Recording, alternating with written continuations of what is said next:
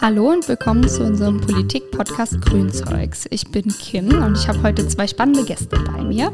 Zum einen Rolf Kniepe von Empower. Ich freue mich sehr, dass du da bist. Vielen Dank. Und dann äh, Karl Bernhard von Heusinger, unser Abgeordneter im Landtag für uns aus Koblenz. Und ich freue mich sehr auch, dass du mal wieder da bist, weil ich glaube, das letzte Mal warst du letztes Jahr tatsächlich da, oder?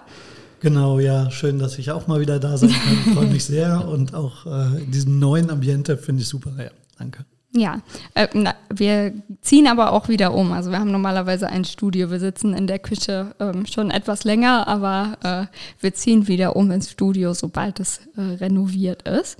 Aber unser Thema ist heute ähm, Hass und Hetze ähm, und Rechtsextremismus. Und äh, da bist du, Rolf, und ähm, Bernie, seid ja Experten dafür. Deswegen freue ich mich sehr, mit euch darüber sprechen zu können. Und wir fangen an äh, mit einer lockeren Schnellfragerunde, damit ähm, Bernie von dem Studienwerk äh, beim Rechtsextremismus jetzt ankommen kann. Sehr schön. Ähm, und wir fangen an mit, was ist denn euer Lieblingsplatz in Koblenz? Also euer weiß ich nicht, wir sind ein großes Team. Ich kann sagen, was mein Lieblingsplatz ist. Ich liebe die Altstadt, ähm, aber es gibt einen Platz, der für mich so ein bisschen was Magisches hat und das ist oben auf der Festung. Ähm, und zwar die Stelle, an der ich meiner Frau den Heiratsantrag gemacht habe und sie zum Glück Ja gesagt hat. das wäre äh, bestimmt nicht dein Lieblingsplatz geworden, äh, wenn die Antwort anders ausgefallen wäre. Steht zu vermuten, ja. Bernie? Mein Lieblingsplatz in Koblenz ist und bleibt der Rittersturz. Allerdings muss man sagen, momentan werden da Bohrungen ähm, wegen des Erhalts und ähm, der äh, Hangrutschgefahr gemacht. Das heißt, er ist zurzeit nicht zugänglich. Aber ich finde es einfach nach wie vor ein toller Platz, sowohl ähm, historisch und auch für unsere Verfassung und ähm, gleichzeitig auch ein toller Platz, um einfach dort zu sitzen. Vom Platz gehen wir zum Fest. Was ist euer Lieblingsfest in Koblenz? Ähm, es gibt kein, kein regionalspezifisches Fest, das ich so richtig toll finden würde, so wie Reine Flammen oder sowas, aber der Weihnachtsmarkt, den mag ich sehr gerne. Ich bin Weihnachtsfan, gebe ich zu. Und mein Lieblingsfest ist eigentlich ein Festival und da gehe ich schon immer und seit Jahren hin, seitdem es das gibt und es ist das Horizonte Festival auf der Festung. Ähm, ich liebe dieses Weltmusikfestival, einfach drei Tage Weltmusik, klasse. Es war auch schon, oder? Nee, das ist, Ist im, noch? Ja, ja, genau, es ist im Juli, Ah Ende ja. Juli. Ja. Dann äh, ein Werbeblock hierfür. Absolut, ja. Ähm, was ist eine Herzensangelegenheit für euch? Tja, da gibt es so einige. Ähm, politisch äh, gesehen wäre eine Herzensangelegenheit, dass äh, sich da gesellschaftlich noch mehr zum Positiven und Progressiven verändert. Das wäre wirklich eine Herzensangelegenheit und dass nicht Menschen unter dem rückwärtsgewandten Denken zu leiden haben. Da setzt du ja auch ganz viel beruflich schon äh, dran. Also hast du deine Herzensangelegenheit auch zum Beruf gemacht. Kann man so sagen, ja. Ähnlich wie Bernie. Genau, und ich habe auch natürlich eine berufliche Herzensangelegenheit und die ist, dass quasi das Verständnis für den Klimawandel nicht dahingehend ähm, eingeordnet wird, dass das quasi gegen die Gesellschaft umgesetzt werden sollte, sondern mit der Gesellschaft zusammen. Und ich glaube, da gehört zwei Seiten zu. Zum einen müssen wir als PolitikerInnen die Gesellschaft mitnehmen und auch gucken, was kann sie leisten. Und auf der anderen Seite, glaube ich, ist auch in der Gesellschaft sicherlich noch mehr Verständnis möglich, als es momentan da ist, für die Dinge, die zurzeit und aber auch in den nächsten Jahren passieren werden. Ja, war ja auch schon mal mehr Verständnis für da. Ne? Also im Moment äh, leben wir da so ein bisschen in der Flaute, habe ich das Gefühl, von dem äh, Verständnis für Klimaschutz. Ähm, ja. Aber ich glaube, vielleicht nach dem Sommer ähm, soll ja nochmal ein globaler Klimastreik sein. Vielleicht äh, nimmt man da nochmal mehr Leute mit, weil im Moment ist ja auch wenig von, von den ganzen Streiks, man hört wenig von Fridays for Future, ähm, zumindest nicht so präsent, wie ähm, man das irgendwie die ganzen Jahre davor ähm, gehabt hat. Irgendwie eher halt dann in, in negativen Berichten irgendwie von der letzten Generation oder sowas, ähm, die in Verbindung dann mit Klimaschutz gebracht werden. Ne? Ich glaube, Ja. das ist auch so ein bisschen, wie das dann ähm, ja, geschildert wird von den Medien. Ja, ich glaube, das ist das eine und das andere ist, glaube ich, aber auch, dass je näher die dringlich, das dringliche Erfordernis der Veränderung rückt, desto größer wird die Angst vor der Veränderung in der Gesellschaft.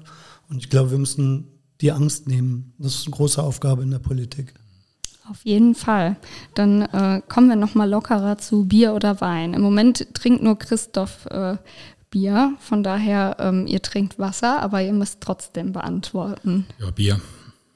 Bei mir ist es, äh, ich trinke Bier und Wein, aber ich habe was ganz Tolles aus einer rheinhessischen ähm, äh, Winzer, äh, nee, ist keine Genossenschaft, sondern von einem Winzer, von einem rheinhessischen, der füllt neuerdings, ähm, mir fällt der Name nicht ein, der füllt neuerdings Wein, leckeren, äh, trockenen Riesling und trockenen äh, Grauburgunder in Halbliter Bierflaschen. Und das habe ich jetzt gerade geschenkt bekommen und ähm, das ist toller äh, ökologischer Wein und darüber hinaus neue Möglichkeit. Man muss sich nur daran gewöhnen, dass man diesen Wein natürlich trotzdem nicht aus dieser Bierflasche trinkt, sondern äh, in ein Glas tut. Aber der Wein ist lecker und die Idee ist super. Spannend. ähm, ja, Rolf, wir wollen ein bisschen ähm, auch über Empower sprechen, für die du ja heute äh, hier sitzt. Und vielleicht erzählst du uns erstmal, wer seid ihr überhaupt und was macht ihr? Wir kümmern uns in erster Linie um Menschen, die von rassistischer, antisemitischer, ähm, antiziganistischer, muslimfeindlicher Gewalt betroffen sind. Ähm, und alle unsere Fachbereiche kreisen um dieses Thema. Also wie können wir Menschen unterstützen, die eben angefeindet werden? Ähm, das ist ein breites Angebotsportfolio, was sie da vorhalten, von der psychosozialen Einzelfallberatung über juristische Einschätzungen, über ähm, Internetsicherheit zum Beispiel und so weiter. Und wie gesagt, unser Kern, unsere Kernaufgabe ist, sich um dieses als, als spezialisierte Beratungsstelle uns um dieses Segment von Betroffenen zu kümmern. Wenn du jetzt äh, davon sprichst, dass, sprichst, dass ähm, rechte äh, Gewalt auch an Personen ähm, gerichtet ist, du hast jetzt gerade schon mal ähm, ein, ein paar Themen ähm, aufgezogen in Rassismus, Antiziganismus, ähm, auch gegen queere Menschen äh, sicherlich. Ähm, aber in ab wann ist quasi die Schwelle, ab wann tretet ihr ein, ab wann kann man sich an euch wenden? Es gibt da, also es gibt tatsächlich Menschen, die sagen, na ja, mir ist ja nichts Körperliches widerfahren, also kein körperlicher Angriff, ob das reicht. Natürlich reicht das. Alles reicht, was Menschen beeinträchtigt. Ob das jetzt ähm, wiederkehrende verbale Anfeindungen sind oder bis halt hin zur Körperverletzung. Das, was Menschen beschäftigt und wenn Menschen sich betroffen fühlen von der entsprechenden konnotierten Gewalt, gerne zu uns kommen. Es gibt da keine Grenze. Wie sieht euer Hilfsangebot, euer Unterstützungsangebot dann aus? Im konkreten Fall würde das so aussehen, und das ist, glaube ich, so, dass das Wichtigste in diesem ganzen Prozess oder einer der wichtigsten Elemente in diesem ganzen Prozess, ähm, das Erstgespräch. Also das kann dann auch schon mal ein paar Stunden dauern, wo die Menschen einfach mal die Erfahrung machen können, ich kann das, was mir widerfahren ist, ähm, unhinterfragt ähm, erzählen und kann es einfach mal loswerden. Und dann würde so ein individueller Hilfeplan einsetzen. Also dann gucken wir, wo geht's hin, ähm, wo sind die Bedarfe und wie können wir diese Bedarfe erfüllen. Und dass das letztendliche Ziel des Ganzen ist, dass Menschen, die ähm, ja oftmals traumatisiert zu uns kommen oder nicht mehr handlungsfähig, aus welchem Grund auch immer zu uns kommen, am Ende des Prozesses, der sich über eine lange Zeit erstrecken kann und auch oftmals erstreckt, ähm, wieder handlungsfähig sind. Empowerment. Also ist es im Grunde auch so ein bisschen eine psychische Ebene, dass ihr halt einfach ähm, mental unterstützt, aber beispielsweise, ähm, ihr setzt ja jetzt nicht Polizei oder sowas, aber unterstützt ihr da auch, wenn Polizei involviert ist oder wie würde das aussehen? Wir unterstützen auch, wir gehen auch mit, wenn das gewünscht wird von den Beratungsnehmenden. Also grundsätzlich ist es so, dass was die Beratungsnehmenden wollen, ist unser Auftrag. Und dann gucken wir, können wir den auch umsetzen. Also es muss ja auch immer ähm, realistisch sein und so weiter. Ähm, und dann würden wir auch mit zur Polizei gehen, wenn es zu, zu Zeuginnenverhören, nicht Verhören, sondern zu Zeuginnenbefragungen ähm, kommt. Wir gehen auch mit vor Gericht, um die, die Folgen von so einer Gerichtsverhandlung ähm, zu minimieren. Also was passiert mit Menschen, die dann plötzlich wieder ihrem Peiniger gegenüber sitzen. Was macht das mit Menschen? Und wir sind dann dafür da, um zu gucken, dass es sich eben nicht dann retraumatisierend auswirkt. Und kann sich jede, jede Person, die betroffen ist von, von rechter Gewalt, egal, ähm, oder von, von menschenfeindlicher Gewalt, kann man das auch darunter fassen? Also egal, ob es jetzt irgendwie aufgrund des Geschlechts oder aufgrund von ähm, der Hautfarbe, der Herkunft oder sonstigem ist, ähm, an euch wenden? Oder wie ist da euer Gebiet? Ja, also jede, Men jede Person, die von menschenfeindlicher Gewalt betroffen ist, kann sich grundsätzlich zu uns ähm, an uns wenden. Die Frage ist, ob wir wirklich in jedem Fall bis, ähm, ob, unsere, ob unsere Expertise ausreicht, um in jedem Fall wirklich ganz gründlich zu beraten. Da haben wir aber ein breites Netzwerk im Rücken. Ähm, wenn du zum Beispiel ansprichst, queerfeindliche Gewalt, dann wäre das was, wo wir sagen könnten, okay, zu dem, den Themen, zu, zu der Anfeindung, da können wir beraten, da können wir auch unterstützen. Und wenn wir dann nochmal eine besondere Expertise benötigen, äh, dann würden wir äh, Netzwerkpartnerinnen hinzuziehen. Queernet wäre das in dem Fall zum Beispiel oder andere. Wie ist das von eurem Zuständigkeitsgebiet? Also ihr sitzt ja hier in Koblenz, meine ich. Ihr habt auch schon ja. weitere Stellen jetzt. Ähm, erzähl mal. Wir sind grundsätzlich für ganz Rheinland-Pfalz zuständig, auch aufsuchend übrigens. Also wenn uns eine Person anruft aus, nehmen wir mal an, Landau, Worms, wie auch immer, und sagt, ich brauche euch, aber ich krieg's nicht hin, zu euch zu kommen, dann fahren wir auch dahin. Also aufsuchend tätig im ganzen äh, Gebiet des Landes Rheinland-Pfalz. Und gerade wo du die, die, die Regionalstelle angesprochen hast, wir haben noch eine, ähm, die am 6.7. in Ludwigshafen eröffnet. Sehr schön.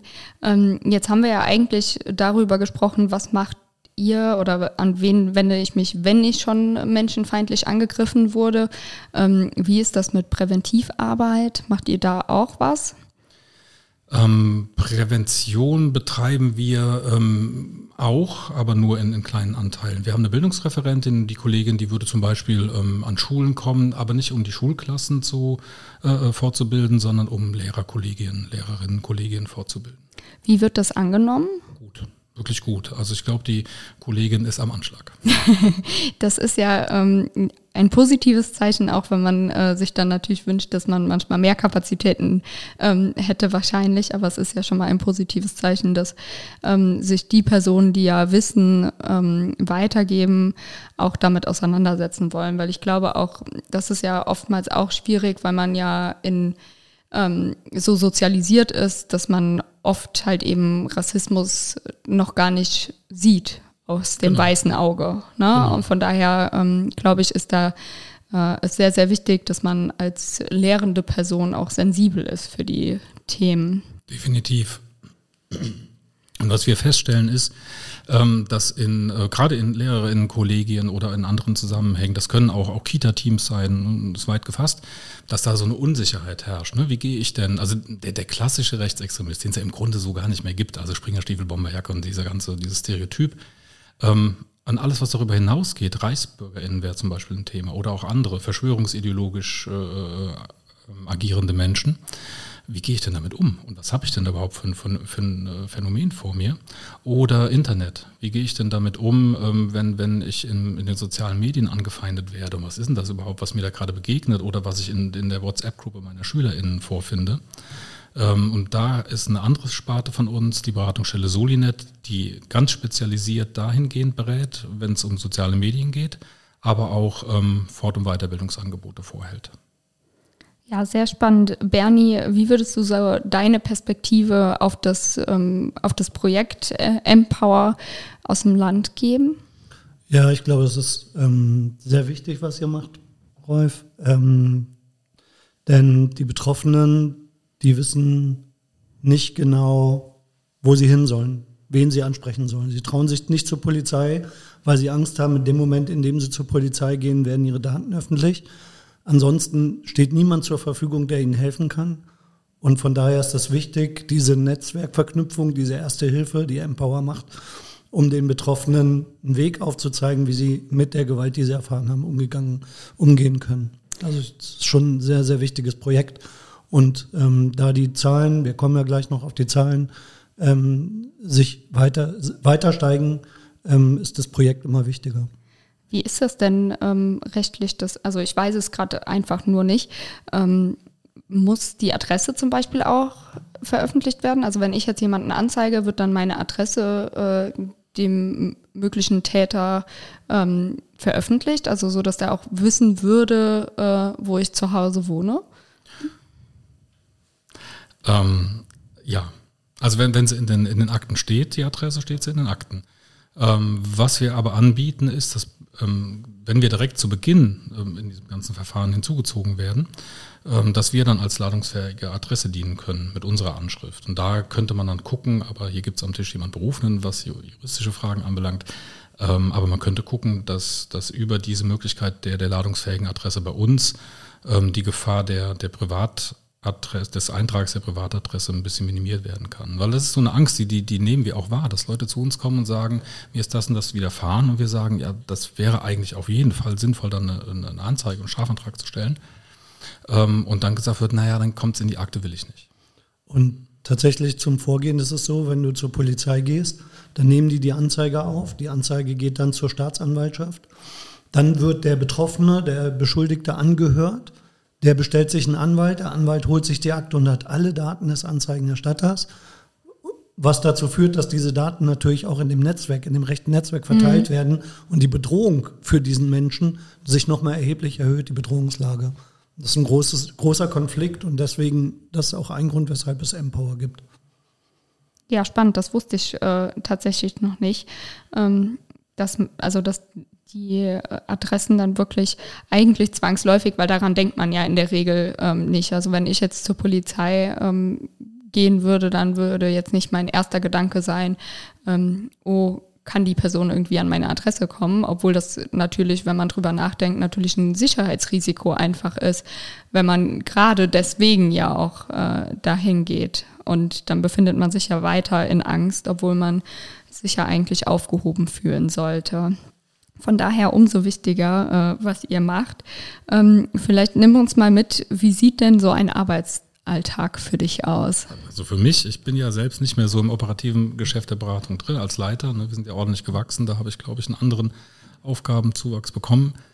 Ähm, und mein typischer Tag ist, dass es den gar nicht gibt.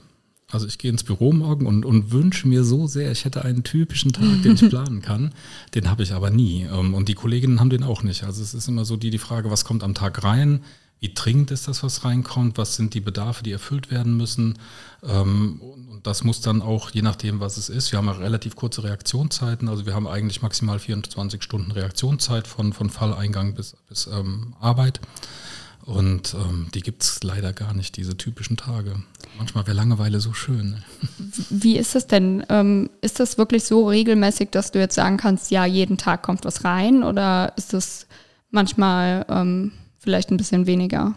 Nee, um Gottes Willen, wenn jeden Tag was reinkäme, also die, die Fälle, die wir haben, wenn wir von einer Beratung oder Begleitung sprechen, dann ist das nichts, ähm, wo ein Mensch anruft, stellt Frage A, kriegt Antwort B, das war's, sondern das sind oftmals Prozesse, die, die dauern lange, diese Begleitungsprozesse bis ein Mensch wieder handlungsfähig ist. Ich weiß noch so, die längsten, die, die ich selbst noch so mitbekommen habe, das waren zwei, zweieinhalb Jahre. Immer wieder neue Morddrogen, antisemitisch konnotiert, mhm. ne, mit, mit Patronen im Umschlag und also wirklich Wahnsinn. ganz übel. Und das dauert lange. Und wenn wir da wirklich jeden Tag einen Fall reinbekommen würden, das, das könnten wir, da wären wir überhaupt nicht äh, in der Lage, ressourcentechnisch das zu bewältigen. Aber wir haben im Jahr reden wir von so 100 bis 110 Fällen. Also schon eigentlich jeden dritten Tag. Ja. Also schon, schon einiges. Ja. Ähm, wenn du jetzt Ressourcen und Größe angesprochen hast, ähm, ihr, du hast gesagt, ihr seid gewachsen.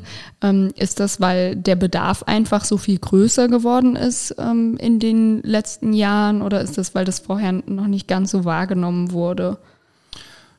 Beides wahrscheinlich. Also die Sichtbarkeit führt natürlich, und eine vermehrte Sichtbarkeit führt dazu, dass mehr Menschen zu uns finden. Und das ist ja auch gut so. Ähm, aber die, die, die Fallzahlen sind gestiegen, ganz klar. Also wir haben, glaube ich, im ersten Jahr mit knapp 20 Fällen angefangen. Was ist denn das erste Jahr für euch? 2017. Wir sind 2017 mit der Kernzelle der Beratungsstelle gegründet worden. Sukzessive kam dann 2020 die Meldestelle dazu, 21 Solinet. Und ähm, das ist schon ganz gut angestiegen. Die, ähm, die, die, also quantitativ ist es angestiegen, aber auch qualitativ. Also die Fälle, die wir beraten, werden irgendwie immer komplexer. Mhm. Bernie, du hattest dazu ja auch eine Anfrage ähm, im Landtag gestellt. Was, was sagst du? Du hast jetzt eben ja auch schon mal gesagt, ähm, die sind gestiegen, aber ähm, merkt man auch, dass irgendwie die Leute gewalttätiger ähm, vorgehen oder auch in welchem Maße sind die Zahlen gestiegen?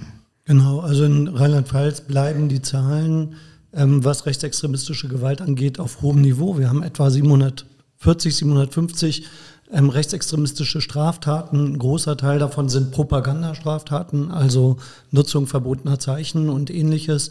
Ähm, äh, aber auch Körperverletzungsdelikte. Ähm, das sind, ich sag mal in Anführungsstrichen, nur 10 Prozent davon, aber 70, 80 Körperverletzungen, ich glaube, es sind 70 Körperverletzungsdelikte ungefähr im Jahr, ähm, die auf Rechtsextremisten ähm, zurückzuführen sind, ist sehr viel.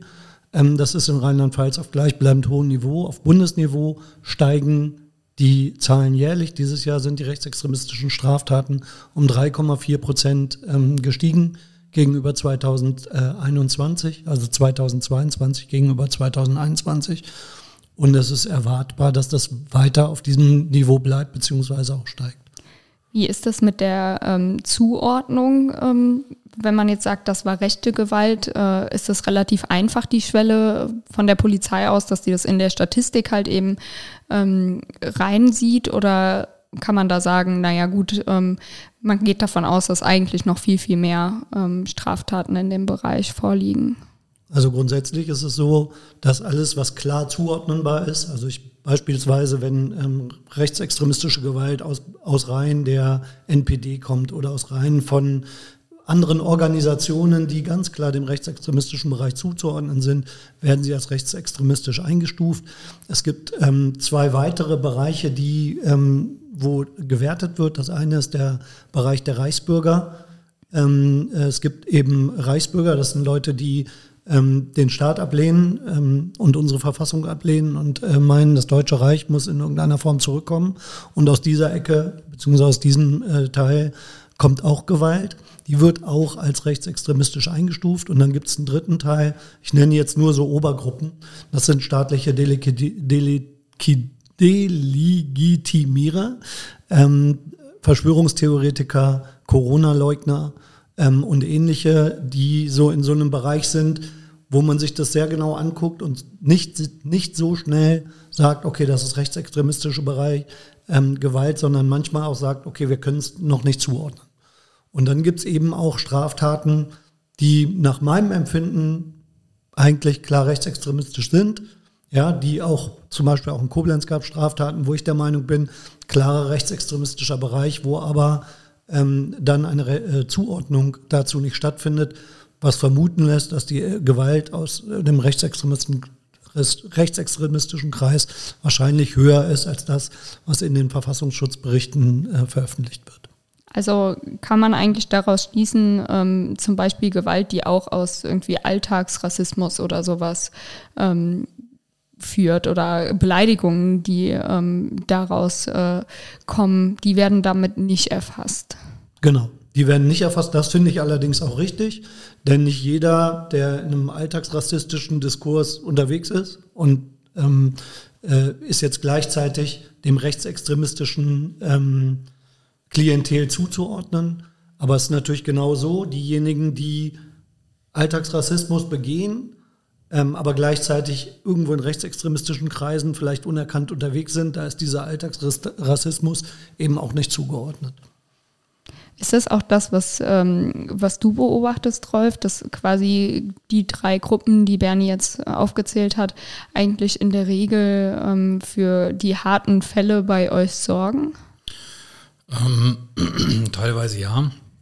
Ich würde es, ähm, also wir haben auch in der Beratung, ich muss immer aufpassen, dass ich da nicht irgendwie identifizierend werde, aber wir haben in der Beratung auf jeden Fall auch Fälle, wo ich sagen würde, da ist es so glasklar, dass die Tat ähm, extrem rechtskonnotiert ist und die Polizei nimmt es aber anders auf und wertet es anders. Ne? Das ist dann so oftmals so diese, diese Auseinandersetzung zwischen Jugendgruppen. Ne? Was dann, dann ist es sofort mal schön entpolitisiert.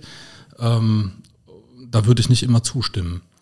Ähm, und das andere, was ich so sehe, ist, dass diese ähm, extremismus-theoretische Herangehensweise ab und zu zu der Schwierigkeit führt, dass, dass ähm, ich aus einer sozialwissenschaftlichen Perspektive heraus ganz klar sagen würde, das ist eine extrem rechte Tat ich sage jetzt bewusst nicht rechtsextreme Tat, sondern extrem rechte Tat. Ähm, aber aus Polizei, polizeilicher Sicht, ähm, aus verwaltungstechnischer Sicht der Polizei muss es halt eben anders eingeordnet werden. Ne? Das ist, glaube ich, auch für, für die Polizei ab und zu ein Dilemma einfach, ne? wie sie mhm. es einordnen müssen. Die müssen ja sauber bleiben in dem, wie sie es einordnen. Ich aus einer sozialwissenschaftlichen Sicht würde erstens die Extremismustheorie hier und da in Frage stellen, weil ich glaube, dass gerade so Taten wie Delegitimierung des Staates, aus welcher Ecke denn und warum denn, das, das kann dann nicht so ganz trennscharf erfasst werden, glaube ich. Aus einer sozialwissenschaftlichen Sicht, wie gesagt. Ähm, und da würde ich mir manchmal so ein bisschen was anderes wünschen. Und ein anderes Problem, das wir oft feststellen, ist, ähm, wenn wir so auf LKA-Ebene gehen, da ist es klar, da sind die, da sind die, die, die Einteilungen ganz klar und da wissen die Leute, was sie tun. Ähm, das gleiche gilt für die K12, also die Staatsschutzkommissariate in den jeweiligen Polizeipräsidien. Da würde ich auch sagen, die sind sensibilisiert, die wissen, worum es geht. Je weiter ich runtergehe in die einzelnen Polizeidienststellen, Polizeiinspektionen, da kann ich nicht immer sagen, ob, ob der Beamte, die Beamtin, die das aufnimmt, auch sofort ähm, ähm, ein Gespür dafür hat, für die Situation und wie es es einordnet. Da glaube ich, gibt es noch eine Leerstelle. Ja, ich meine, das ähm, man muss ja auch einfach sagen, das ist ja jetzt nicht Teil von irgendeinem Studium, soweit ich weiß. Korrigiere mich gerne, Bernie, wenn du anderes weißt. Aber ähm, ich glaube, es ist zumindest mal kein, kein Schwerpunkt und das sollte es wahrscheinlich sein, dass man das im, im Studium oder zumindest in Fortbildungen verpflichtend halt eben ähm, lernt in dem Bereich. Aber es ist natürlich ähm, schwierig, auch sich selbst das alles anzueignen, weil man muss ja einfach sagen, dass man recht leicht so sozialisiert wird. Ja, und dann halt auch vielleicht ähm, den Blick für sowas nicht hat. Das kann gut sein und ich denke, also ich glaube, da hat sich im, im, polizeilichen Ausbildungskurriculum schon einiges getan, würde ja. ich jetzt mal so sagen. Ähm, insbesondere nach dem NSU, nach dem, also nach dem Staatsversagen, das muss man auch klar so benennen, finde ich, dem Staatsversagen, das dann dem, zum NSU geführt hat und dem NSU so ein bisschen nachging nach der Selbstenttarnung. Da hat sich was getan, muss man ganz klar so festhalten. Hier und da könnte sich noch ein bisschen was tun, aber ich glaube, da gibt es auch Überlegungen. Ich würde mal jetzt mich ein bisschen aus dem Fenster lehnen und sagen, Rheinland-Pfalz ist da gar nicht mal so schlecht aufgestellt. Okay. Ja, vielleicht kann ich das auch nochmal bestätigen. Also in Rheinland-Pfalz äh, erfolgt die Polizei, Polizistinnen-Ausbildung an der Hochschule der Polizei. Wir haben keinen mittleren Dienst mehr, sondern nur noch einen gehobenen Dienst. Das heißt, die haben alle eine Art Verwaltungsstudium und dort sind, also wir sind auch ständig im Gespräch mit denen, ähm, dort sind schon die also die, diese, also man hat schon ein Gefühl dafür, dass es ein großer Gefahrenbereich ist. Extremismus, natürlich nicht nur Rechtsextremismus, es gibt ja auch andere Extremismusformen. Ähm, trotzdem wird das auch gelernt und auch die Frage, äh, was ist Verfassungstreue und was ist verfassungswidrig, das wird äh, sehr gut gelehrt. Ich glaube, das, was du gerade gesagt hast, Rolf, nämlich diese, je weiter man runterrückt in den Polizeiinspektionen, desto eher ist, fehlt das Gefühl. Da ist natürlich da kommt eine Beleidigung rein, da kommt eine Körperverletzung, dann kommt ein Verkehrsunfall, dann kommt ein Wildunfall rein. Und vor dem Hintergrund ist dieser Fokus, der in den äh, Landeskriminalämtern gegeben ist oder in Staatsschutzkriminalämtern, ähm, äh, ähm, der ist dort nicht so. Und dann, wenn man diesen Fokus nicht hat, dann kann man auch nicht jede Tat äh, entsprechend zuordnen. Und dann braucht es eben weitere Schritte, weitere Schritte, um dann eine Zuordnung zu schaffen. Du hast jetzt gesagt, es gibt nicht nur rechten Extremismus, sondern auch andere Formen. Ähm, aber wenn man, wenn man das vergleicht, was würdest du jetzt sagen, äh, zahlenmäßig, wo brennt die Hütte? Beim Rechtsextremismus. Also nach wie vor, das ist in Rheinland-Pfalz ganz klar, das ist bundesweit ganz klar, ähm, dass der Rechtsextremismus die Gefahr ist gegen unsere Verfassung. Der Linksextremismus äh, bundesweit ist am Sinken. Die, die Zahlen linksextremistischer Gewalt sinkt ist, die, ähm, ist äh, von 2022 auf 2021 um äh, über 30 Prozent gesunken, während die rechtsextremistischen Straftaten gestiegen sind. Das zeigt und auch die großen Fälle, die wir hatten ähm, äh, in den letzten Jahren, auch ähm, unter anderem äh, unter Stichwort Vereinte Patrioten, ähm, äh, es gab große Fälle, die auch bundesweit ermittelt wurden, wo es bundesweite Hausdurchsuchungen auch gab, Waffenfunde und so weiter. Es waren alles immer Rechtsextremisten. Also die große Gefahr geht vom Rechtsextremismus aus. Für wen ähm, geht denn die große Gefahr da am meisten aus? Also wenn man das von den Zahlen ähm, anguckt, also es gibt ja ganz, ganz viele ähm, Formen und ganz, ganz viele ähm, ja, Personengruppen, die auch davon betroffen sind, ähm, zeichnet sich ja irgendwie ab, dass eine Personengruppe besonders betroffen ist. Ja, also ich glaube, die, die, ähm, das das merken wir auch in der Beratungsarbeit, also die am meisten betroffene Personengruppe sind Menschen, die rassistisch diskreditierbar sind, die aufgrund äußerer Merkmale markierbar sind. Das ist so die, die Gruppe, das macht bei uns weit über die Hälfte der Fälle aus, weit über die Hälfte. Ähm, danach kommen ähm, Menschen, die als politisch andersdenkend wahrgenommen werden, gefolgt auf, auf dem dritten Platz derer, die zu uns kommen, die die antisemitischen Straftaten zum Opfer gefallen sind. Aber ich würde sagen, klar, also Rassisten, Menschen, die die ähm, die aufgrund ihrer Merkmale als nicht dazugehörig ge äh, gewertet werden. Das ist so. Und, und äh, ich, ich glaube, heute oder gestern kamen ja nochmal neue Zahlen raus. Da ging es um, ähm, um muslimfeindliche Einstellungen in der, in der Gesamtbevölkerung. Das lag ja, ähm, man mag mich korrigieren, aber über 50 Prozent haben, haben manifeste Einstellungsmuster, die, die antimuslimisch sind. Ne? Und das ist ja, da geht es ja nicht um Glauben. Da geht es ja um die Zuschreibung von Merkmalen aufgrund von Äußerlichkeiten. Mhm. Äußerlich könnte ein Teint sein, könnte ein Kopftuch sein und so weiter. Und, und dem werden Verhaltensmuster zugeschrieben, der ganzen Gruppe. Und diese Verhaltensmuster werden als negativ und unveränderlich wahrgenommen oder beschrieben oder imaginiert ja eigentlich nur. ähm, konstruiert, erfunden. Und, ähm, und das ist, glaube ich, ein Riesenproblem, das wir haben, ne? dass da ähm, weite Teile der Gesellschaft ausgegrenzt werden über so, einen so einen Dominanzdiskurs ich fand bei, bei der Debatte, ähm, fand ich damals, also es ist jetzt äh, schon, schon was her, aber als Seehofer auch so gesagt hat, ähm, der Islam gehört nicht zu Deutschland, während das Judentum und das Christentum natürlich zu Deutschland äh, gehören, weil die geschicht geschichtlich hier verwurzelt sind. Ähm, und da, das fand ich äh, total schlimm, weil ich so dachte, also zum, zum einen, ähm, ich bin also ich, ich oute mich, ich bin äh, offen äh, nicht religiös, deswegen äh, glaube ich, also alle Religionen, ähm, glaube ich, teilen einfach die gleichen Werte und deswegen gehören alle Religionen, die irgendjemandem was, was bringen und nicht feindselig ausgelebt werden, ähm, natürlich auch, auch zu Deutschland. Aber das fand ich ähm, ja auch, auch problematisch, wenn halt dieser Diskurs von ähm, Feindlichkeit auch in die Mitte äh, gezogen wird. Wie nimmst du das im Moment wahr?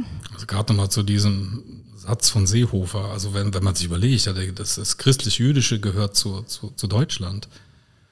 Auschwitz gehört auch zu Deutschland. Ne? Und, und die Ausgrenzung von jüdischen Gemeinden, hier in Koblenz zum Beispiel. Ne? Im Mittelalter wurde ja die komplette jüdische Gemeinde hier in Koblenz ähm, rausgeschmissen, ne? aus, aus gesetzgeberischen Gründen damals. Und ähm, das gehört ja auch zu Deutschland. Und dann einfach so einen Satz rauszuhauen, die gehören zu uns, völlig geschichtsvergessen. Ähm, und die anderen gehören nicht zu uns. Das ist ja genauso geschichtsvergessen. Natürlich gehören Menschen muslimischen Glauben zu uns, spätestens mal seit den 50er, 60er Jahren, würde ich sagen. Also, naja. Aber genau, also ich, ich sehe es äh, ganz genauso. Jede Person, äh, egal welchen Glaubens die hier lebt und sich in der Gesellschaft äh, in der Gesellschaft lebt und äh, niemandem was Böses tut, äh, von der gehört natürlich auch äh, der Glauben zu Deutschland, insbesondere weil auch nichts anderes in unserem Grundgesetz steht. Ähm, Ganz anders, es steht in unserem Grundgesetz, dass die Glaubensfreiheit herrscht. Ja. Also muss ja auch jede Person mit jedem Glauben in Deutschland gleich akzeptiert sein und äh, Richtig. Genau. Und sowieso, das ist ja so eine Diskussion, was ist denn eigentlich Deutsch? Ja. Ich, ich weiß da gar nicht so eine richtige Antwort drauf, außer einer, nämlich der Rechtsrahmen. Das ist das, was uns eint. Ne? Und da gehören ähm, jüdische Menschen dazu, da gehören christliche Menschen, atheistische Menschen, ähm, muslimische Menschen, gehören alle dazu. Das ist total egal, finde ich. Es geht um einen Rechtsrahmen, der uns alle eint und an dem wir uns zu halten haben was ich an der an dieser ganzen Debatte halt ähm, so so schwierig ähm, fand, ist halt auch einfach ähm, diese Frage wieder, dass die aus der Mitte der Gesellschaft aufkommt, ähm, gehören Menschen zu uns oder nicht? Also diese Abgrenzung, ähm, wir gehören, also wir alle ähm, gehören zusammen, aber diese anderen, auf die zeigen wir mit dem Finger und die gehören nicht dazu und das halt eben ähm, dann ja wahrnehmbar halt eben nicht aus diesem ähm, aus diesem rechten Rahmen auch, also wenn ich die, die Aussage als rechts äh, bezeichnen würde, ist die Aussage ähm, von Seehofer natürlich jetzt nicht von einem Rechtsextremisten äh, von der AfD oder sowas, wo wir alle wissen würden, ja, okay, das, ähm, das ist halt eben aus dem Rahmen passiert, sondern dass das irgendwie so ein ja, aus einer, aus einer Partei oder aus einer Person auch ähm, gekommen ist, die vielleicht eher für die Mitte ähm, gestanden hat oder steht.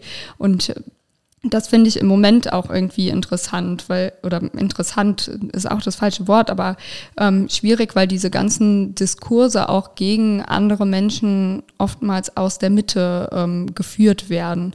Nimmst du das anders wahr oder? Nee, nee, ich gebe dir da absolut recht. Also ähm, das ist ja auch nochmal so ein Ding, ähm, wenn man die Extremismus des Hufeisenmodells sich anguckt, ne, dann habe ich ja die, die sozusagen undemokratischen Ränder. Und die Mitte ist ja demokratisch legitim und gut. Und das ist ja totaler Quatsch. Also sozialwissenschaftlich ist Quatsch. Der Rassismus sitzt in der Mitte der Gesellschaft, da sitzt er und da wird er wirkmächtig, nicht an irgendwelchen Rändern. Ähm, Parteien wie die NPD oder der Dritte Weg, die finde ich widerlich. Aber die machen mir weniger Angst als das, was ich in der Mitte der Gesellschaft tue. Das macht mir, aber das ist gesellschaftsverändernd. Die Ränder nicht unbedingt. Ne? Aber ich nehme das auch so wahr. Also das, das sind ähm, fehlgeleitete Diskurse, die die Wirklichkeit nicht abbilden. Und vielleicht gleich dazu, genau dazu, in dem Moment, in dem, was wir jetzt erleben, die AfD stärker wird, ist es auch so, dass sich diejenigen, die diese rassistischen Ideologien irgendwie in sich tragen, aber eigentlich dem der Mitte oder dem, dem rechtskonservativen Bereich, also noch nicht rechtsextremistischen Bereich zuzuordnen sind, natürlich auch lauter wahrgenommen werden und sich lauter äußern und entsprechend ohne äh, die Kritik zu erfahren, die sie früher erfahren haben, das auch dürfen. Ja, ich mein bestes Beispiel sind, ist eben äh, Herr Söder, Herr Aiwanger oder wie sie heißen, die an sich aus der demokratischen, in Anführungsstrichen, Mitte kommen, die aber klar ähm, solche ähm, Vorurteile schüren. Und ich glaube, das ist, das ist die Gefahr, dass dieser laute Rechtsextremismus weiter in die Mitte drängt und ähm, dadurch die Mitte ähm, auch wieder ideologisch ähm, nach rechts bringt. Wie nimmst du das so im Landtag wahr? Also wir haben im Landtag ähm, die AfD, ähm, die ähm, mit, ich glaube, sechs Leuten da drin sind, die sowieso immer laut waren. Also sie waren schon immer so, immer äh, fremdenfeindlich, immer ähm, äh, antifeministisch, immer in irgendeiner Form gegen alles, was der Staat macht. Und ähm, wir können jetzt wahrnehmen, dass es mit den Freien Wählern, muss man einfach so sagen, aus der Mitte heraus ähm, Menschen gibt im Landtag, die auch ein bisschen ähm, populistisch unterwegs sind und das auch mittragen. Und ähm, ich glaube, da müssen wir eben auch den demokratischen Diskurs, weil die Freien Wähler oder die CDU klare demokratische Parteien, ja, aber die müssen eben auch dann festhalten an, an ähm, dem demokratischen Diskurs und nicht das, was die AfD in den Landtag trägt, mittragen an, an äh, Wortwahl zum Beispiel, ja, also Gender Gaga zum Beispiel oder solche Dinge, die klar äh, aus dem rechtsextremen Bereich kommen und aber ähm, im wertkonservativen Bereich auch mitgetragen werden. Ich glaube, ähm, das ist eigentlich ein total wichtiger Punkt, den du gerade im Moment ansprichst, weil ähm, die AfD stellt in Deutschland jetzt den ersten Landrat. Und ähm, mich hat schockiert, die junge Union äh, hat erstmal äh, gratuliert. Fand ich mega problematisch, weil, also ich meine, für uns ähm, ist das klar. Für uns Grüne, wir arbeiten nicht mit der AfD ähm, zusammen. Wir, wir sprechen nicht mit denen und ähm, arbeiten auf keiner Ebene ähm, mit denen zusammen. Und ich kann mir auch beim besten Willen nicht vorstellen, dass das ähm, anders wäre, wenn die AfD hier den OB stellen würde. Ähm, deswegen fand ich das so problematisch, dass ähm, ja eine demokratische Partei oder eine Jugendorganisation der demokratischen Partei eben ähm, direkt gratuliert. Wie habt ihr das wahrgenommen? Also ich, ich habe das wahrgenommen und nicht nur das wahrgenommen, sondern auch auf kommunalpolitischer Ebene gibt es ja hier und da schon mal so ein bisschen Zusammenarbeit mit der AfD. Das finde ich unerträglich, muss ich sagen. Ne? Ähm, ich finde, mit, mit Feinden der Demokratie darf nicht zusammengearbeitet werden. Punkt. Und da gibt es auch keinen, ja, aber hier vielleicht oder da vielleicht. Nein, Punkt. Da muss eine Brandmauer her, die viele beschworene Brandmauer, da muss sie aber wirklich mal her und auch standhaft sein. Und mit den Feinden der Demokratie ist nicht zu arbeiten. Fertig. Und wer das nicht kapiert, der soll mal in einem Geschichtsbuch unter Franz von Papen nachlesen und dann wird er was erkennen. Ja, vielleicht dazu. Ähm, die AfD, glaube ich, im Osten ist ja gerade auf so einem äh, hohen Level, was die Umfragen angeht. Und Sonneberg und der Landrat in Sonnenberg, die Landratswahlen haben es eben auch gezeigt, dass sie jetzt demokratische Ämter besetzen. Und es gab, Rolf, du hast es gerade gesagt, es gab bislang immer die Vereinbarung der demokratischen Parteien. Es gibt eine Brandmauer. Wir arbeiten nicht mit den Rechtsradikalen zusammen. Und ich sag mal so, es gab immer diese, die hat immer gebröckelt, weil es immer wieder ähm, Aufweichungen gab im rechtskonservativen Bereich, ähm, in, was diese Brandmauer angeht, oder keine klare Positionierung. Wir haben es aber in Sonneberg gesehen, dass die Positionierung schon vor der Wahl der CDU oder der FDP anders aussah als der SPD und der Grünen. Die CDU hat gesagt, wir haben eine demokratische Wahl, wir hoffen, dass alle demokratisch wählen. Das ist keine Brandmauer gegen rechts. Man muss einfach klar sagen, die AfD darf nicht gewählt werden. Das wurde von der CDU in Sonnenberg nicht gesagt. Im Nachgang gibt es jetzt ein Prüfungsverfahren, ob dieser Landrat demokratisch auch tatsächlich tätig sein kann. Das ist vorgesehen in der Gemeindeordnung in ähm, Sonneberg, also da in Thüringen. Und ähm, da hat die CDU sich auch gegengewandt gegen diese Prüfung. Das zeigt eben, dass quasi in Anführungsstrichen die Demokratie verteidigt wird, aber gleichzeitig diese Brandmauer nicht gesetzt wird, die eigentlich notwendig ist, ähm, um unter den Demokraten eine Einheit zu finden. Denn wenn wir jetzt nicht zu Schulter schließen mit der CDU und möglicherweise auch mit anderen demokratischen Parteien, dann haben wir es noch schwerer gegen die AfD. Da, also das glaube ich auch. Und ähm, im Grunde war das ja auch das, ähm, das erklärte Ziel von März. Ne? Damit ist er angetreten und äh, die AfD wieder klein zu machen und ähm, nur mit demokratischen ähm, Parteien zusammenzuarbeiten. Ähm, das Ziel ist, glaube ich, kläglich gescheitert, äh, kann man im Moment sagen. Und ähm, da hat mich auch seine Aussage jetzt nach der, der Wahl ähm, total erschrocken, als er dann ähm, letztlich nochmal gesagt hat, naja, für uns bleiben äh, quasi die größten Gegner ähm, die Grünen und nicht die AfD. Und das fand ich total erschreckend, weil ähm, ich glaube, von, von unserer Seite immer gesagt wurde, ja, natürlich ähm, arbeiten wir mit der CDU zusammen, es ist eine demokratische ähm, Partei und die ziehen wir ähm, auch immer vor und unsere Gegner sind ähm, Parteien, die sich nicht auf, ähm, auf dem Grundgesetz befinden. Wie nimmst du das wahr, Bernie?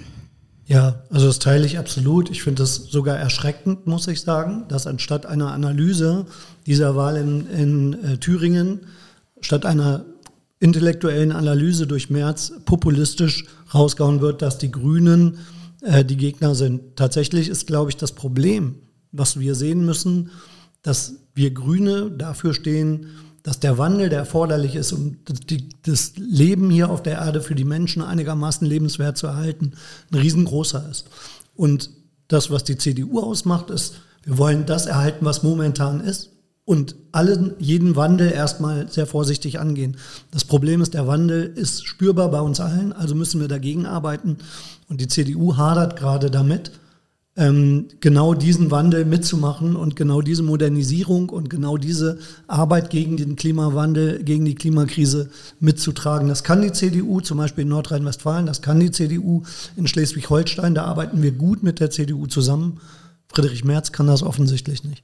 Ja, also genau das ist es ja. Wir arbeiten ja nicht nur in den Ländern ähm, mit der CDU zusammen, sondern in äh, sechs Ländern äh, von 16 ähm, sind wir Koalitionspartner. Äh, und ähm, dann fand ich die Aussage einfach auch erschreckend, weil ich so dachte, irgendwie ist das jetzt so ein Zeitpunkt, wo man ähm, auch zusammenstehen könnte. Ähm, und ich glaube, das hätten sich äh, viele Menschen auch ähm, erhofft aber war es dann scheinbar nicht unbedingt für März.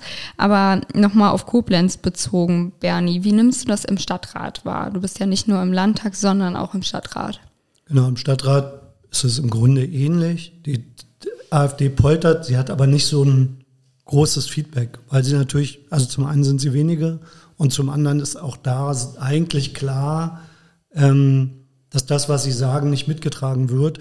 Trotzdem haben wir ähm, auch auf kommunaler Ebene damit zu kämpfen, dass es Parteien und Fraktionen gibt, gibt, die nicht ausschließen, mit der AfD mal mitzustimmen. Und unsere Basis ist ja immer, jeder Antrag, der von der AfD kommt, wird abgelehnt, weil wir einfach grundsätzlich diese Brandbaumer setzen.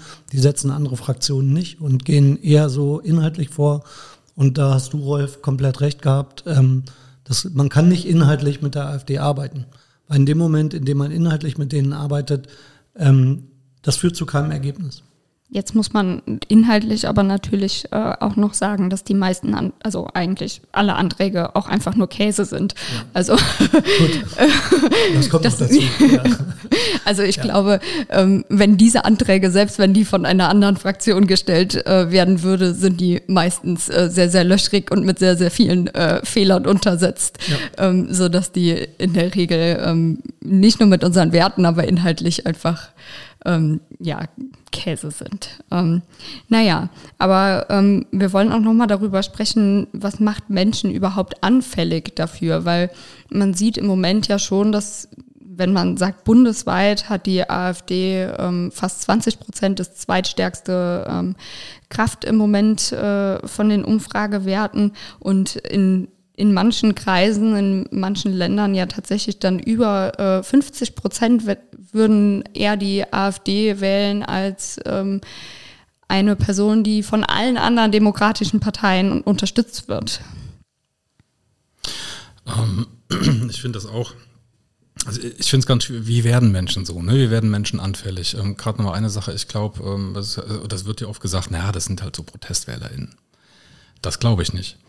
Ähm, ich glaube, äh, ich habe letztens nochmal eine, eine Umfrage gesehen, da waren es irgendwie so drei Prozent, die wirklich sagen, okay, normalerweise würden wir die nie wählen, aber wir machen da unser Häkchen hin. Und ich glaube, bei anderen, da sind schon diese Ressentiments da. Und ich glaube, das deckt sich so ein bisschen mit der Einstellungsforschung. Also wenn ich mir die, die Mitte-Studien angucke, ähm, von Decker, Preller, Zick und so weiter, oder auch die deutschen Zustände von Heidmeier, ähm, da habe ich so ein Potenzial um die 20 Prozent. Also gerade im Bereich Rassismus, ähm, da habe ich die. Und die werden jetzt scheinbar aktiviert. Und Wiglaf Troster hat mal gesagt, niemand wird Nazi oder wählt Nazis, weil er sich in deren Zielen täuscht. Und ich glaube, da ist was dran. Also wir haben da ein, ein, ein Personenpotenzial, ein Einstellungspotenzial, das nicht ohne ist in Deutschland. Und da frage ich mich dann ähm, zurück zu, wie, was macht denn anfällig? Ich glaube, dass so eine Aufarbeitung nie stattgefunden hat. Die hat 1918, 1919 nicht stattgefunden mit dem, was hat denn zur Urkatastrophe des Ersten Weltkrieges geführt. Und die wurde auch 45 wurde das nicht angegangen. Was hat denn dazu geführt, dass Menschen so werden? Es gibt auch Untersuchungen, Adorno und so weiter.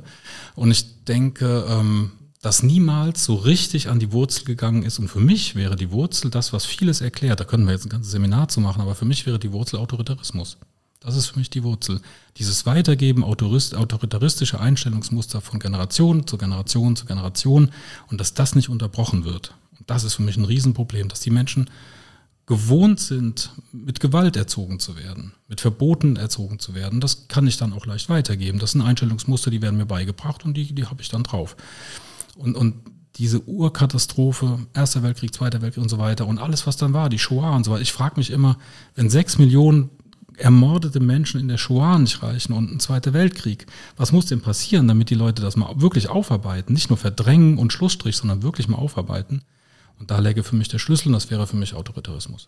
Ich lese im Moment genau über, über diese fehlende Aufarbeitung ähm, ein Buch und ich finde es ähm, total, total spannend auch, ähm, weil es auch so um die eigenen ähm, Familiengeschichten ähm, geht, die ja auch nicht aufarbeitet äh, wurden. Ne? Also man muss ja wirklich sagen, wahrscheinlich haben wir alle äh, Menschen in der ähm, Familie, die unheimlich schlimme Dinge äh, gemacht haben. Ähm, und dann auch dieses, was darauf, was darauf fußt, ist ja auch teilweise Reichtum, ähm, der angeeignet wurde deswegen, weil die Familie unheimlich schlimme Dinge gemacht hat oder danach aufgestiegen ist, ähm, wegen der schlimmen Dinge, die sie zum Beispiel im Zweiten Weltkrieg gemacht hat. Und ähm, das finde ich äh, sehr, sehr spannend und erschreckend auch, ähm, ja, wie wenig man, man sich selbst teilweise äh, damit auseinandersetzt und wie, wie schwierig das auch ähm, ist, ne, sich damit auseinanderzusetzen und irgendwie vielleicht auch, also bei, bei mir ist es jetzt so, meine Oma war noch sehr, sehr jung ähm, im Zweiten Weltkrieg. Alle anderen ähm, Großeltern von mir sind verstorben. Ähm, aber es ist schon so, dass, ähm, ja, dass es schwierig ist, sich dann mit der eigenen Familiengeschichte so auseinanderzusetzen. Und ich glaube, es ist noch mal schwieriger, wenn man jetzt weiß, das ist die Mutter oder es ist der Vater, der ähm, vielleicht dafür mit dafür verantwortlich ist, dass ähm, unheimlich viele Menschenleben ähm, nicht mehr da sind. Also ich kann da aus eigenem Erleben äh, erzählen, weil meine Eltern beide im Krieg groß geworden sind. Und ähm, über die Eltern meiner Eltern, also über meine Großeltern, haben wir auch im Nachgang kaum geredet, außer so ein bisschen romantisiert. Ähm, äh, ja, der war nie da, der war immer in Berlin, der eine Großvater. Ähm, und dann mussten wir in irgendeiner Form selber auch recherchieren. Ähm, mein Vater hat das immer vermieden, darüber zu reden, weil er selber auch im Krieg war als Teenager, hat sich selber immer als Ki Kindersoldat ähm, bezeichnet und gleichzeitig hat er aber auch daraus, glaube ich, so ein großes Trauma, dass er Schwierigkeiten hatte, darüber zu reden. Und es war aber so, mein Vater, äh, mein Großvater ist in Kriegsgefangenschaft umgekommen, weil er in der, in der ähm, äh, Verwaltung, in der Finanzverwaltung unter ähm, den, der NSDAP tätig war. Und uns wurde immer so dargestellt, ja, er war ja nicht in der Partei. Ja, ist trotzdem in Kriegsgefangenschaft gestorben und war ein Mittäter. Ähm, das wurde bei uns nicht thematisiert und ähm, das ist, glaube ich, auch eine Frage der Generation, ja. Also wenn du, wenn du damit groß wirst, dass du im Nachhinein siehst, was dein Vater für jemand war, ist das unheimlich schwierig, das zu verarbeiten. Und dann das noch weiterzugeben in einer, als quasi Betroffener selber, das dann an deine Kinder weiterzugeben, ist unheimlich schwierig. Da habe ich auch Verständnis für. aber deswegen auch diese fehlende Aufarbeitung vielleicht, weil es auch, glaube ich, eine große, stumme Generation gab, die nicht drüber reden konnte. Genau, das ist so ein Problem, wenn, wenn die, die Großvätergeneration selbst Tätergeneration war oder Täterinnen waren. Aber ähm, bei mir war es so, mein, mein Großvater, der war als Kommunist in Buchenwald, also mit dem AK-Kartenbefehl am 1. September 39 ist er nach Buchenwald gekommen, als der sogenannte innere Feind ausgeschaltet wurde. Mein Großonkel auch. Und das ist genauso schwer darüber zu reden. Also mein Vater hat dieses Trauma auf jeden Fall, ähm, das, das gibt ja Untersuchungen, wie sich das zwischen den Generationen überträgt ganz klar. Und ähm, das ist genauso schwer. Also die Ausgrenzung, die, die meine Familie damals natürlich massiv erfahren hat, von, von 39 bis 45, auch vorher schon, ähm, die hat ja nicht äh, 45 aufgehört. Ja, ja. Ich ähm, war jetzt vor zwei Wochen war ich in Berlin und äh, war dann in der äh, Kuppel vom Reichstagsgebäude und da sind ja auch so politische ähm, Wahlplakate etc. ausgelegt von damals und von der FDP war eins ähm, Stopp die Entnazifizierung. Ähm, ich glaube in den 80ern oder 90ern war das und ich war total schockiert darüber, dass das tatsächlich eine, äh, eine Forderung ähm, sein kann. Ähm, ja, Bernie, du, du äh, siehst so aus, als wolltest du direkt einsteigen dazu.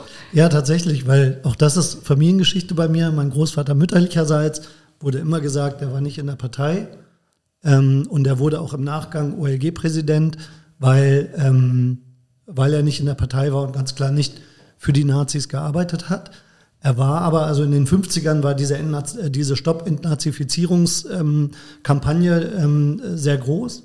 FDP und CDU haben das mitgetragen und er selber war, das habe ich jetzt vor kurzem erst in einem, ich weiß gar nicht, was es war, ein, Schriftsatz oder was auch immer, ähm, gelesen. Ähm, er selber war strammer Nationalist und hat, war einer der Vorreiter in der CDU für diese Stoppt-Entnazifizierungskampagne. Ja? Also das heißt, auch in den 50er und 60er Jahren gab es viele Leute, die die Nazitäter noch schützen wollten, ähm, weil sie gesagt haben, wa warum auch immer, ich bin da noch nicht tiefer eingestiegen, aber es ist natürlich ein Riesenproblem gewesen und ich war sehr, ich muss ganz ehrlich sagen, ich war sehr geschockt. Also mein Großonkel, der war in diesen Entnazifizierungsausschüssen und ähm, der hat dann irgendwann ähm, relativ bald resigniert aufgehört, weil er gesagt hat, das ist Makulatur. Da wird nicht viel gemacht. Die Elitenkontinuität, mhm. die besteht weiter. Ne? Und das ist, glaube ich, ein Problem, an dem wir auch heute noch zu knabbern haben, die Elitenkontinuität. Dass es eben schwierig war hier und da mit Aufarbeitung. Ne? Und die, ich habe letztens noch darüber gelesen, die erste Schlussstrichdebatte, die wirklich so ein bisschen ähm, deutschlandweit, bundesweit noch nicht, aber deutschlandweit so geführt wurde, war 1946. Ja, ich, also ich finde es auch, ich fand es total Wahnsinn, wie das überhaupt äh, eine Forderung sein konnte. Also wie kann man ähm, das bitte als ernsthafte Forderung äh, haben in einem Land, äh, wo es nachweislich Nazis ähm, gab und immer noch gibt, ähm, dass man äh, da aufhört nachzugucken. Ne? Also ich war sehr, sehr erschrocken ähm, davon. Ähm, ja, aber ähm, nochmal vielleicht so ein bisschen zurück zu Rheinland-Pfalz, weil ich weiß, Bernie, wir hatten auf jeden Fall schon mal ähm, drüber gesprochen, dass wir in Rheinland-Pfalz mittlerweile auch so ein paar Gegenden haben, wo wirklich ähm, ja viele, ähm, viele Personen aus dem rechten Spektrum ähm, sind. Würdest du das jetzt schon in Rheinland-Pfalz dann vereinzelt als irgendwie rechte Hotspots oder sowas ähm, beschreiben oder? Also es gibt tatsächlich momentan, gerade hier im Norden, im Westerwald, in Altenkirchen, ähm, durchaus Hotspots. Es gibt auch, also beispielsweise ein Hotspot, ähm, äh, die Fassfabrik, wo viele Konzerte stattgefunden haben, wo ähm, äh, auch rechte Treffen stattgefunden haben. Es gibt dort Gasthöfe, wo rechte Treffen stattfinden und da wird zurzeit vermehrt ähm, völkisches Gedankengut verbreitet und die Rechten machen sich da auch breit. Und unter anderem in einem Gasthof hat auch ähm, gleichzeitig die AfD, der Kreisverband der AfD, seine Meldeadresse dort. Also von daher ist das tatsächlich so, dass gerade im Norden von Rheinland-Pfalz momentan ähm, so ein neuer, irgendwie so eine neue Zusammen, äh, Zusammenlauf von Rechtsradikalen entsteht. Ähm, es finden Rechtsrockkonzerte wieder statt dort. Ähm, es kommen auch viele aus Nordrhein-Westfalen dahin, weil gesehen wird, das ist ein Flächen, äh, Flächenland, schwierig zu äh, kontrollieren von der Polizei. Ähm, äh, auch kleine Dörfer, die freuen sich, wenn da mal wieder Leute sind in einem Gasthof oder einen Gasthof anmieten und da Veranstaltungen machen. Das sind ja nette, in Anführungsstrichen nette junge äh, BürgerInnen, die dann ähm, ganz ordentlich rüberkommen, so wie Nazis halt zunächst mal rüberkommen. Und ähm, das ist auch die Gefahr dann. Und äh, gleichzeitig, ich glaube, da kann Rolf gleich noch was zu sagen, ähm, äh, besteht eine erhöhte Aufmerksamkeit ähm, der Zivilgesellschaft dafür. Und ich selber bin auch gerade dabei, ähm, erhöhte Aufmerksamkeit dort zu schaffen und mit Bürgermeistern und mit ähm, PolitikerInnen vor Ort zu sprechen, um diese Aufmerksamkeit nochmal weiterzutragen, weil natürlich Immobilienankäufe genauso wie die, das Anmieten von Immobilien und um da dann ähm, irgendwelche Veranstaltungen durchzuführen, auch dann eine Gefahr ist für Dörfer und für äh, Landkreise. Ne? Merkt man das in den Zahlen bei euch auch? Also, dass irgendwie vielleicht so ein Nord-Süd-Gefälle oder sowas äh, dann gibt in Rheinland-Pfalz? Nee, das würden wir so nicht feststellen. Also bei uns ist es so, dass sich das über das ganze Bundesland eigentlich relativ gleichmäßig verteilt. Man kann auch nicht sagen, das ist jetzt mehr im urbanen Raum oder mehr im ländlichen Raum oder das sind mehr Personen, die dann, die dann äh, Taten begehen, die eine gewisse Einkommens, also ist nicht so, ist alles quer durch. Und bei uns deckt sich das ja auch nicht zwangsläufig, dass wenn es irgendwo jetzt wie im Norden, da kann ich nur zustimmen, einen Hotspot gibt, dass das dann auch gleichzeitig ähm, ein Hotspot bei den Betroffenen ausmacht. Mhm. Das kann man so nicht sagen. Aber ich würde bei sowas gerne ähm, hier nochmal an die mobile Beratung gegen Rechtsextremismus in Rheinland-Pfalz verweisen, die da unheimlich äh, viel Ahnung haben und die da im Geschehen ganz tief drin sind und da auch eine, eine super Expertise aufweisen. Ähm, um dem Ganzen jetzt irgendwie so entgegenzustehen. Was glaubt ihr, müssten wir als Gesellschaft, vielleicht auch ähm, Rolf, äh, bei dir auch so, was wären deine Forderungen an die Politik, ähm, um eben rechter Gewalt oder rechtem Gedankengut irgendwie entgegenstehen zu können? Ich glaube, es wäre wär gut, ähm, Präventionsprogramme beispielsweise zu fahren, was ja auch schon gemacht wird. Ähm, schade ist es immer nur, also die werden ja eigentlich seit den 1990er Jahren gefahren mit, mit AGAG als ersten Programm und dann ging das ja immer so weiter ist ein bisschen schade, dass immer Menschen sterben müssen, damit ähm, Programme in, ähm, initialisiert werden. Ähm, aber das wäre für mich halt ein Schlüssel. Ne? Und über diese Programme äh, vielleicht Empathie wecken für Betroffene, dass es nicht nur bei so einem Bodycount bleibt, also so und so viele Menschen sind äh, betroffen von, sondern dass auch Einzel Einzelschicksale beleuchtet werden, wenn die Betroffenen das denn wollen. Ähm, und ich glaube, dass eben dann absolut nochmal an den Wurzeln gearbeitet werden muss. Die Frage, die wir eben hatten, warum sind denn Menschen dafür zu gewinnen für menschenfeindliche Einstellungsmuster? Darum müsste gearbeitet werden. Und für uns ganz speziell würde ich sagen, ähm, was wir bräuchten, und das ist eine ganz klare Forderung an die Politik, ist Planbarkeit. Die haben wir nicht. Wir sind immer nur programmgefördert und das ist für uns privat wie aber auch ähm, beruflich ist da immer ein, ein, ein, uns wird Planbarkeit vorenthalten. Also wir, die ja wirklich ähm, in erster Linie stehen, ne, wenn es um die Verteidigung der Demokratie geht, ähm, da, da würde ich mir ein bisschen Wertschätzung erhoffen, die ja auch über sowas sichtbar wird. Bernie, willst du ergänzen? Ja, genau. Also wir haben ja im äh, Koalitionsvertrag ähm, auf Bundesseite stehen, dass wir ein Antidiskriminierungsgesetz ähm, einführen. Und ich glaube, die Verhandlungen stehen auch und Hintergrund ist die Planbarkeit, die Verstetigung von Mitteln für Projekte wie Empower, weil zurzeit ist es tatsächlich so, das sind Zeitverträge oftmals, das sind äh, Planstellen, ähm, das sind eben keine Dauerstellen und wir brauchen unbedingt eine Verstetigung dieser Mittel, damit auch mehr als zwei Jahre im Voraus mal ein Projekt geplant werden kann, mehr auf zwei Jahre im Voraus mal vielleicht ein Raum angemietet werden kann, irgendwo in einem Kreis, wo vielleicht Bedarf besteht, um dann dort ähm, die Gesellschaft mitzunehmen. Ich glaube, es ist ein sehr, sehr wichtiger Punkt. Ähm, den tragen wir voll mit und wir hoffen da sehr auf ähm, äh, die Bundesregierung, dass das auch umgesetzt wird. Ähm, genau. Und gerade nochmal zurückzukommen auf Rheinland-Pfalz, da hat sich ja auch unheimlich viel getan. Das muss man der, der Ehrlichkeit halber auch sagen. Ne? Also der Landesaktionsplan gegen Rassismus und gruppenbezogene Menschenfeindlichkeit des MFFKI, das ist ein Wurf. Das muss man ganz klar sagen. Als ich angefangen habe, in dem Bereich zu arbeiten, das war ähm, 2019 dann und, und vorher schon ein bisschen engagiert, da war das nicht denkbar. Ne? Da hat sich wirklich ähm, in der Politik auch einiges getan, da ist äh, einiges klar geworden und einige Bedarfe sind, glaube ich, klar geworden, dass die bearbeitet werden müssen. Und ähm, das wollte ich nur noch ergänzen.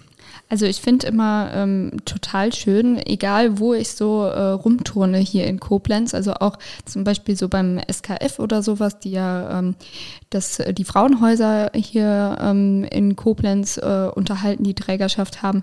Ähm, auf unser grünes äh, Ministerium und auf Katharina äh, ist immer ein sehr, sehr gutes äh, Licht zu werfen. Also ähm, das wurde mir schon total oft wiedergespiegelt, äh, wie froh. Äh, ja, es ist wirklich so. Also ähm, egal bei welchen NGOs, alle sagen, mit dem Ministerium arbeiten wir so mega gut zusammen und äh, seit ähm, Katharina auch da ist, äh, ist da halt auch mal ein Augenmerk auf diese ganzen Arbeiten äh, geworfen worden. Ne? Genau, und das Ganze auf Augenhöhe. Und das ist für uns als zivilgesellschaftliche Akteure auch nicht immer selbstverständlich, dass uns mit auf Augenhöhe begegnet wird. Das muss, muss ich auch ganz klar so sagen. Das ist sehr wohltuend. Das ich, habe, ich habe diesem Werbeblock gar nichts mehr hinzuzufügen, außer dass ich sagen muss, dass tatsächlich, ich glaube, dass dieses Zusammenkommen von Demokratie, ähm, äh, Bildung und Vielfalt in einem Ministerium dazu führt, dass viele Dinge zusammengearbeitet werden können und tatsächlich dieses auf Augenhöhe, dieses Zusammenarbeiten nicht um den, ähm, den Projekten was vorzugeben, sondern zusammen mit den Projekten zu entwickeln, was, was ist der Bedarf, wo müssen wir hin. Ähm, das ist dieser Landesaktionsplan, den du genannt hast, Rolf, ist zum Beispiel ein sehr, sehr gutes Beispiel dafür. Und es gibt noch mehr Beispiele, äh, auch im Vielfaltsbereich, wo eben sehr ähm, miteinander an der Zukunft gearbeitet wird und nicht von oben nach unten. Also ich, ich bin auch sehr, sehr äh, begeistert davon. Und wir haben jetzt weniger als ein Jahr vor der Kommunalwahl. Deswegen ähm, fragen wir im Moment so als Abschlussfrage eigentlich jede Person immer, ähm, die hier irgendwo äh, in den NGOs oder in, ähm, ja, in äh, Gruppen äh, sitzt, die irgendwie auch Forderungen an die ähm, lokale Politik stellen können. Was äh, ist jetzt wichtig ähm, für die Parteien? Was sollten die sich auf die Fahne schreiben? Also wir sind ja keine lokale Einrichtung, aber wenn ich ähm, als ehemaliger Koblenzer ähm, mir das angucke, da hat sich auch viel getan in Koblenz. Ne? Also ich bin ja ähm, unter Gott, Schulte Wissermann davor noch, habe ich ja hier gelebt. Ähm, da hat sich viel getan und was ich halt sagen würde, ist, egal ob das jetzt Koblenz ist oder irgendeine andere Kommune ist, Brandmauer gegen rechts außen, ganz klar. Also da, damit steht und fällt unheimlich viel. Ne? Also da, da steht nicht, nicht weniger auf dem Spiel als die Demokratie und die muss auch in der, auf der kommunalen Ebene verteidigt werden. Vielleicht gerade da. Wahrscheinlich, weil da ähm, irgendwie ja schon äh, es nicht so ich glaube, nicht direkt so auffällt wie auf Bundesebene, wo dann genau. immer direkt drüber gesprochen wird und auf ähm, lokaler Ebene sind dann tatsächlich ja manche Sachen schon gang und gäbe, wo ähm, sich auf Bundesebene jeder irgendwie die Augen zuhalten äh, würde und den Kopf schütteln würde. Ähm, Bernie, hast du noch abschließend was äh, zu sagen? Ansonsten bedanke ich mich nämlich ganz herzlich bei euch beiden. Ich würde ich gerne, sehr spannend. Ja, vielen Dank. Ähm, ich würde gerne noch ähm, das nochmal verstärken. Dieser, diese Be der bekennende Zusammenschluss der Demokraten gegen die Rechtsextremisten, gegen die AfD, der fehlt mir noch. Und ich glaube, manche DemokratInnen tun sich so schwer, weil sie sich dann vereinen müssten in einem, in einer Brandmauer, zum Beispiel mit uns. Und ich sehe das als Problem, weil was Friedrich Merz gesagt hat, stimmt eben nicht. Wir sind nicht die Gegner der Demokratie. Wir sind zusammen diejenigen, die Demokratie erhalten müssen. Und was passieren kann, wenn Demokratie nicht er, äh, erhalten bleibt, ähm, das zeigt unsere Geschichte. Also diese Brandmauer äh, und dieser Zusammenschluss, dieser Schulterschluss, den wünsche ich mir bis zur nächsten und nach der nächsten Kommunalwahl. Ich glaube, das äh, war ein sehr, sehr gutes Schlusswort. Vielen Dank. Vielen Dank. Dankeschön. Hat sehr viel Spaß gemacht. Ja, allerdings. Thank you.